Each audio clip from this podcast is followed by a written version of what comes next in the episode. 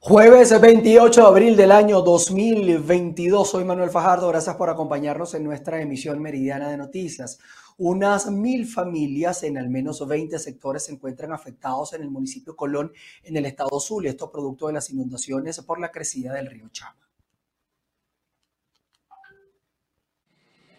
Establecemos el presente contacto desde el municipio Colón. Nos encontramos con el alcalde Nervisarcos, quien nos ofrece un balance hasta el momento de cómo se encuentran las zonas afectadas por las inundaciones. Nosotros hemos estado en todos esos sectores y en transcurso de esta semana vamos a volver a ir a, a verificar y a evaluar cómo está la situación. Ayer me informaron que el río volvió a crecer y bueno, y cada vez que crece el río Chama, eh, las aguas inundan todos esos sectores. Allá hay pérdidas millonarias desde hace cuatro o cinco años, el sector agropecuario, el sector agrícola. Y bueno, eh, desde aquí, desde el municipio, le hacemos un llamado al gobierno nacional para que intervenga y, y pueda realizar el dragado de esos ríos para que vuelvan a su caudal y dejen de afectar a la población y al sector productor del sur. En Urribarrí estamos hablando casi de mil familias en todo ese sector. Eh, son muchos sectores, porque está la Quinta, la Quinta Paraíso, Sinaí, el Estero, eh, La Fortuna, eh, Caño Muerto, o sea, muchos sectores. pocas familias en los sectores, pero hay muchos sectores que están involucrados en esta situación. Bueno, mira, el sector productor es lo que lo que quiere es bueno que se tranque y se hagan los, los muros de contención pero eso tiene que ir a la vez también con un trabajo de dragado del río Chama, porque sería una cuestión de que si se hace el puro muro y no se hace el dragado, van a volver otra vez las inundaciones por la falta de dragado y de caudal del, del río Chama. Entonces, es una cosa que tiene que ir de la mano, las dos cosas. El alcalde aseguró que hasta el momento se encuentran mil familias afectadas en el municipio Colón y que en este momento iniciarán un recorrido con el gobernador del estado Zulia por los cuatro municipios afectados en el sur del lago de Maracaibo. Es la información que podemos aportar desde el municipio Colón en el sur del lago de Maracaibo, reportó María Carolina Quintero. Nos vamos hasta el estado portuguesa porque según el balance oficial no se han registrado damnificados como producto de las intensas precipitaciones en las últimas horas. El alcalde del municipio Páez, Rafael Torrialba, aseguró que la limpieza oportuna de los caños dejó resultados positivos. Junto a la comunidad, evaluando, revisando lo que han sido los resultados de estas primeras lluvias que han acaecido y que han ocurrido en el territorio nacional, Afortunadamente la prevención que tomamos haciendo estas limpiezas de los drenajes principales de nuestra ciudad y de la comunidad han permitido que más de 60 mil habitantes que se ubican en esta zona sur, eh, creo que una de las zonas más populosas, más vulnerables sin duda alguna de nuestro municipio, no hayan sido afectadas con la vaguada del día de ayer. Hoy hemos sentido y hemos tenido la presencia de, de la lluvia nuevamente, pero con una menor intensidad a la que ocurrió el día de ayer. Tenemos que significar que hasta esta hora, hoy el balance nos permite decir que en el municipio Páez no tenemos ningún eh, damnificado ni ninguna situación desde el punto de vista eh, complicada con respecto al tema de las lluvias. Esto debido a que hicimos los mantenimientos preventivos, los seguimos haciendo, estamos un 70%, esperamos alcanzar el 100% en lo que nos pueda permitir el verano que, está, eh, que se pueda presentar en los próximos días.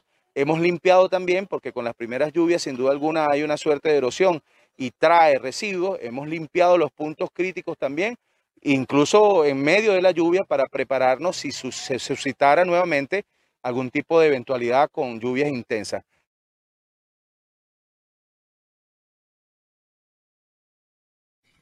Protección Civil está monitoreando el comportamiento de ríos y quebradas, esto en el estado Falcón, a fin de prevenir cualquier situación que afecte a la población. Muy buenas tardes. Como en gran parte del país, en el estado Falcón también se vienen registrando precipitaciones, sin embargo, no se han presentado afectaciones hasta ahora. Vamos a conversar con el director de Protección Civil del estado Falcón para que nos hable acerca del monitoreo que han venido realizando en las últimas horas aquí en la región. Sí, si bien es cierto, a través del Sistema Nacional de Gestión de Riesgo, el Sistema de Alerta Temprana y el Departamento de Gestión de Riesgo, los hombres y mujeres de naranja de todo el Estado Falcón, tanto el Sistema eh, Regional como el Municipal y Nacional de Protección Civil se encuentra en monitoreo constante las 24 horas, los 365 días del año. Esto con la finalidad de garantizar la respuesta de manera inmediata ante cualquier situación adversa que pudiéramos tener dentro de la geografía del Estado Falcón. En días pasados tuvimos el reporte de una afectación iniciando el periodo de lluvias en la población de Jacura, misma que fue atendida desde el inicio de su reporte por la dirección municipal y la dirección de la alcaldía de dicho municipio. Posteriormente fue atendida por el gobierno regional y el gobierno nacional con la dotación de algunos insumos y enseres eh, de carácter eh, personal y también beneficiamos a toda la comunidad con jornadas asistenciales de salud con la finalidad de salvaguardar eh, y el apresto de toda esa eh, población y que pudieran retomar sus actividades de manera rutinaria eh, mientras pasaba el periodo de lluvias o las... ¿Está preparado para en el caso de que se presenten emergencias debido a las lluvias aquí en el estado Falcón y por otra parte si se le está haciendo seguimiento a esos municipios este, donde hay quebradas, ríos que siempre se desbordan en estas temporadas de lluvia? Sí, ciertamente tenemos tres puntos focales principales hacia la zona oriental, hacia la zona occidental y hacia la zona sierra,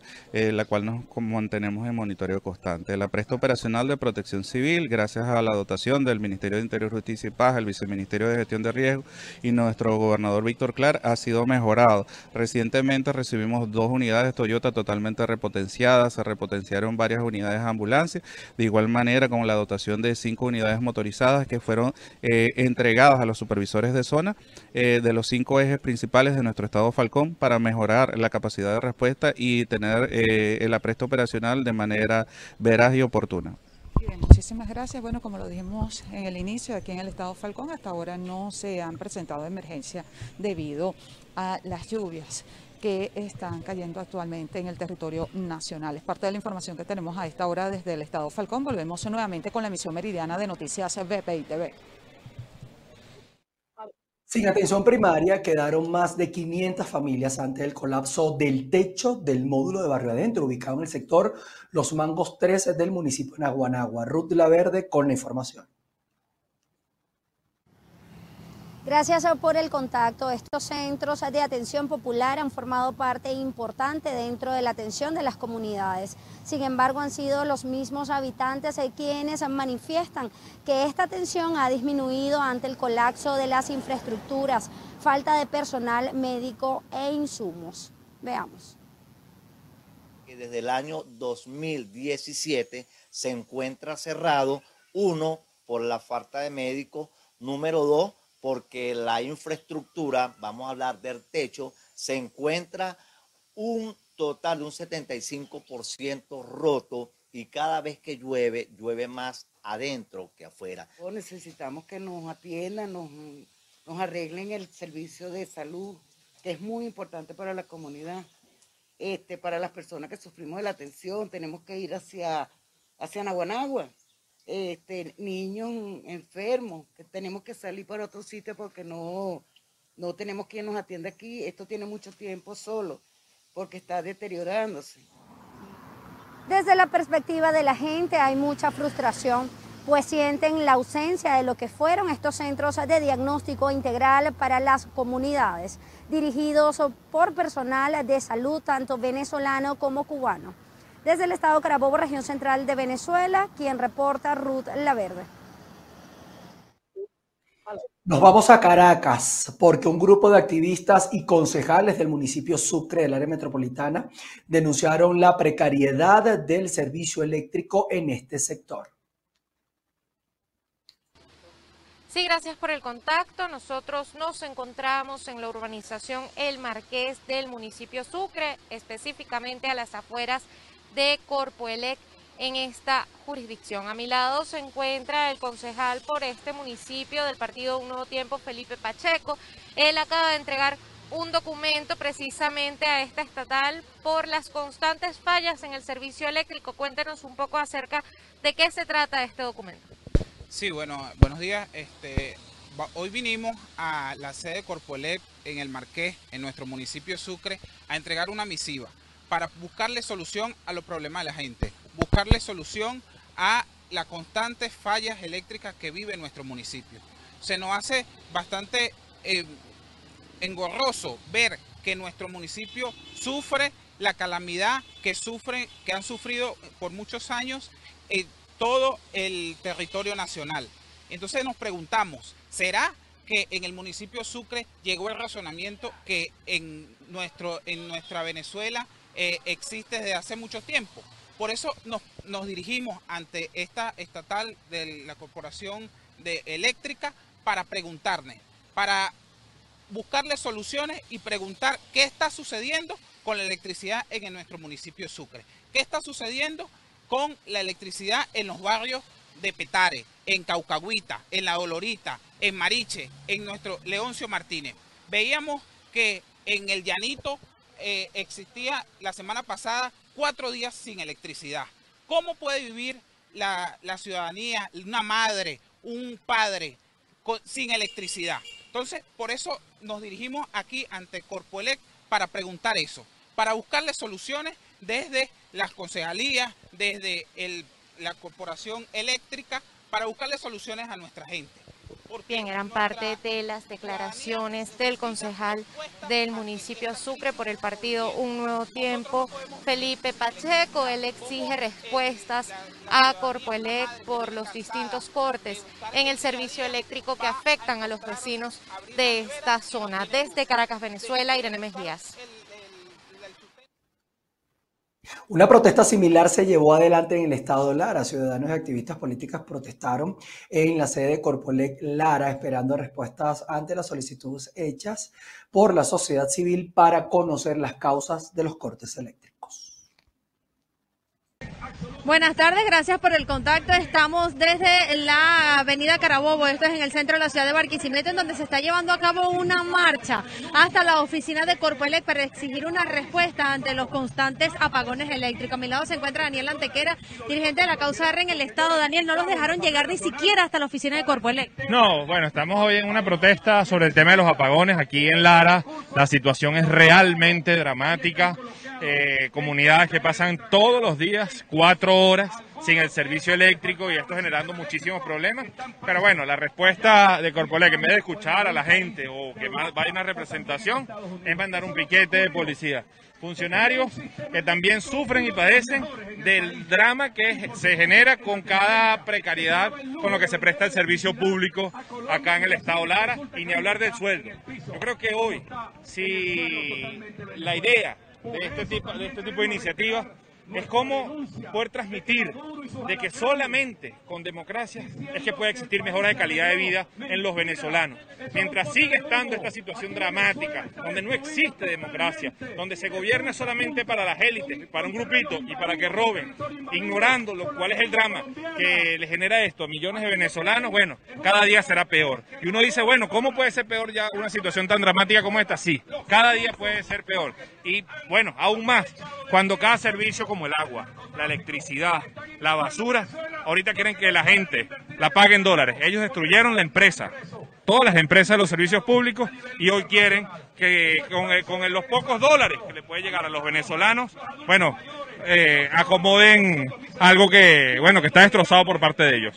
Daniel, hace poco se introdujo un documento en la oficina de Corpoeleg exigiendo una respuesta ante los apagones. ¿No les dijeron nada? No, nada. Eso yo me imagino que ese oficio ya lo votaron. A estos tipos no les interesa el drama que sufre el venezolano.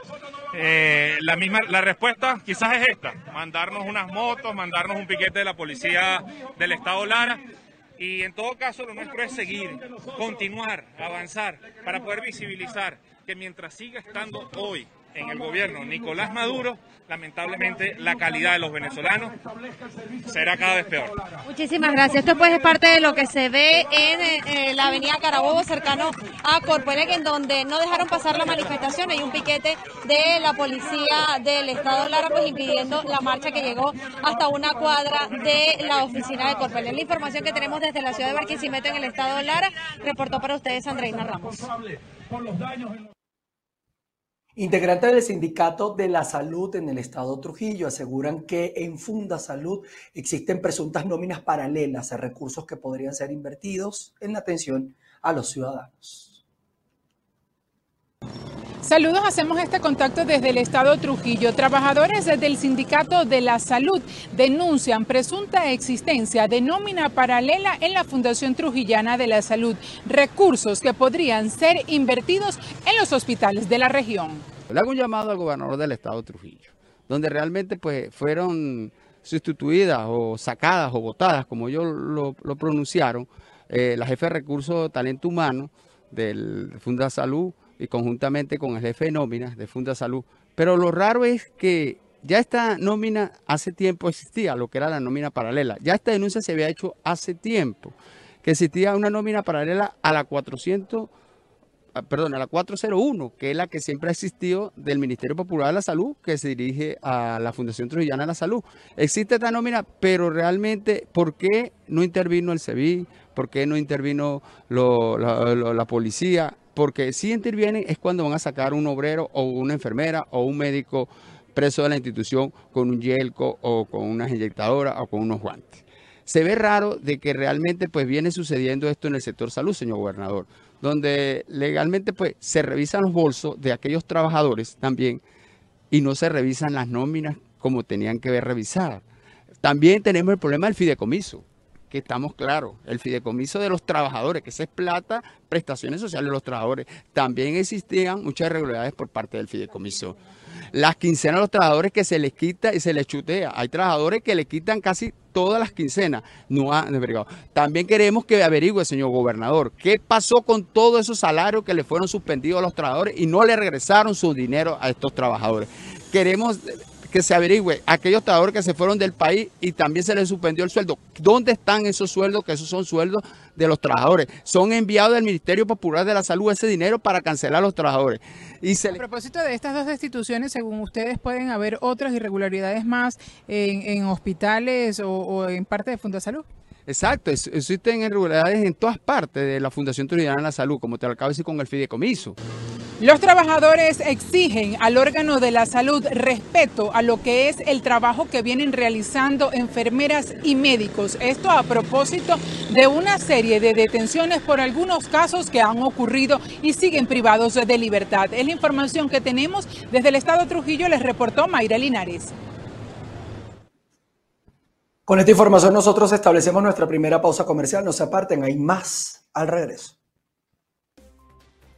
Aquí seguimos con ustedes en nuestra emisión meridiana. Les cuento que acá en Colombia el Comité Nacional del Paro conmemora un año de las protestas realizadas en este país eh, que el día de hoy se esperan movilizaciones, esto han anunciado, y también bloqueos en diversas eh, ciudades del país. La Policía Nacional de Colombia informó que unos 50 mil uniformados están desplegados en todo el territorio para atender de manera específica estas concentraciones que se tienen previstas. Asimismo, también eh, dijeron que los organismos de control realizan inspecciones y verificaciones para tener una jornada de manifestación pacífica y tranquila. Vamos a continuar con otras informaciones. Unos 1.150 cadáveres fueron encontrados en Kiev desde el inicio de la guerra. Más de mil cadáveres de civiles fueron recuperados en la región de Kiev desde el inicio de la invasión. Así lo informó el jefe de la policía en ese territorio, Andriy Neviton. Los cuerpos fueron entregados a los médicos forenses. La defensa ucraniana denunció que el ejército ruso lanzó más de 50 ataques aéreos a Mariupol. Entre los explosivos había una gran cantidad de bombas de fósforo. Cabe destacar que un millar de civiles y unos 500 militares ucranianos están cercados en las instalaciones de la siderúrgica Azovstal. El secretario general de la ONU, Antonio Guterres, visitó localidades cerca de Kiev y afirmó que la guerra es un absurdo en el siglo XXI. Asimismo, pidió a Moscú cooperar con la investigación sobre las presuntas atrocidades cometidas en Ucrania. La Fiscalía ucraniana inculpó a 10 soldados rusos por presuntos crímenes en Bucha. Por su parte, el presidente estadounidense Joe Biden propuso transferir a Ucrania los bienes confiscados a oligarcas rusos.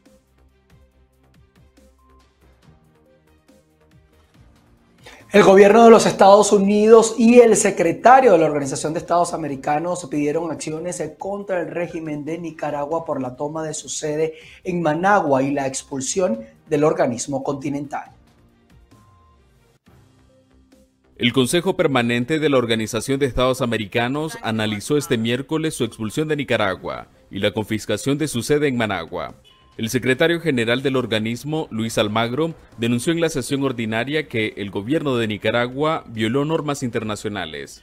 Nada puede justificar un desconocimiento de inmunidades y privilegios que gozan las instalaciones, los bienes, los archivos de una organización internacional. Almagro explicó que la decisión de Nicaragua de tomar por la fuerza la sede de la OEA no tenía precedentes. Nunca había ocurrido antes. Los peores dictadores americanos, incluso los Somoza, jamás tomaron medidas como esta. Por su parte, el representante de Estados Unidos pidió durante la sesión que el Consejo Permanente implemente acciones por la expulsión del organismo de Nicaragua. Tenemos que condenar esta acción con los términos más fuertes, más enfáticos y considerar también otras respuestas más concretas. El gobierno de Daniel Ortega expulsó a la OEA de Nicaragua luego de argumentar que es un instrumento del Departamento de Estado de Estados Unidos. Pese a las críticas de la comunidad internacional, el gobierno mantiene firme su decisión y este miércoles la sede del foro fue declarada bien del Estado. La oficina de la deplorable OEA ha sido objeto de declaratoria de utilidad pública en la sede de la OEA se construirá un museo que tendrá el nombre Museo de la Infamia. Donaldo Hernández, Voce América.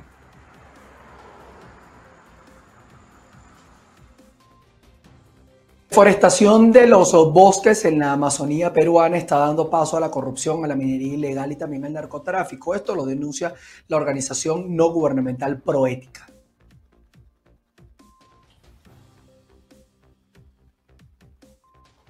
La deforestación en los bosques de la Amazonía peruana ha dejado de ser una preocupación exclusivamente medioambiental y está dando paso a la corrupción e inquietantes escenarios que van desde la minería ilegal al narcotráfico y las amenazas contra los líderes indígenas que luchan por proteger su territorio, según denuncia la ONG Proética.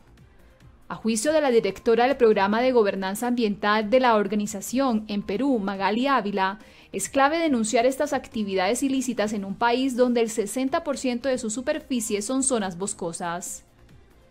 ¿Por qué nos hemos enfocado en el tema forestal o en el ecosistema bosques, si quieres?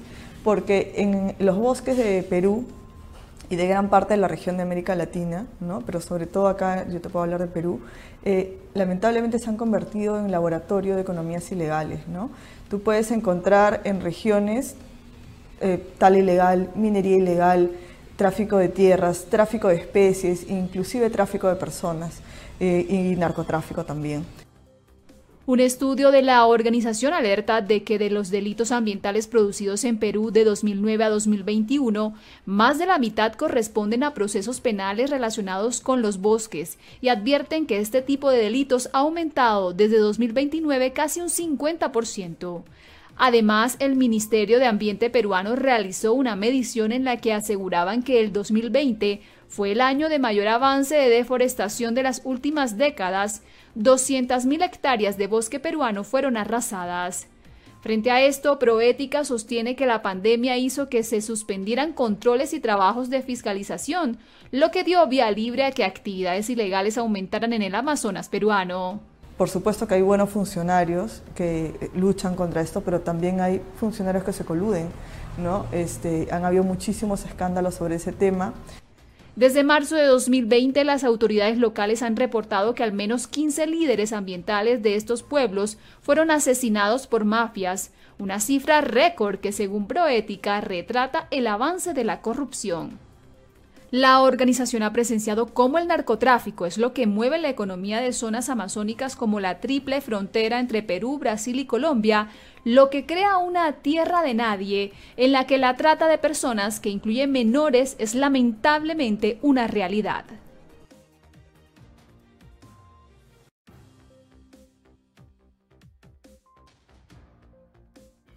Les cuento que ante un leve repunte de casos de COVID-19 y también como parte de un esfuerzo para vacunar a más personas, California es el primer estado dentro de los Estados Unidos que lanza un asistente virtual en WhatsApp. Todo esto para luchar contra la desinformación sobre la COVID-19 enfocado en la comunidad latina.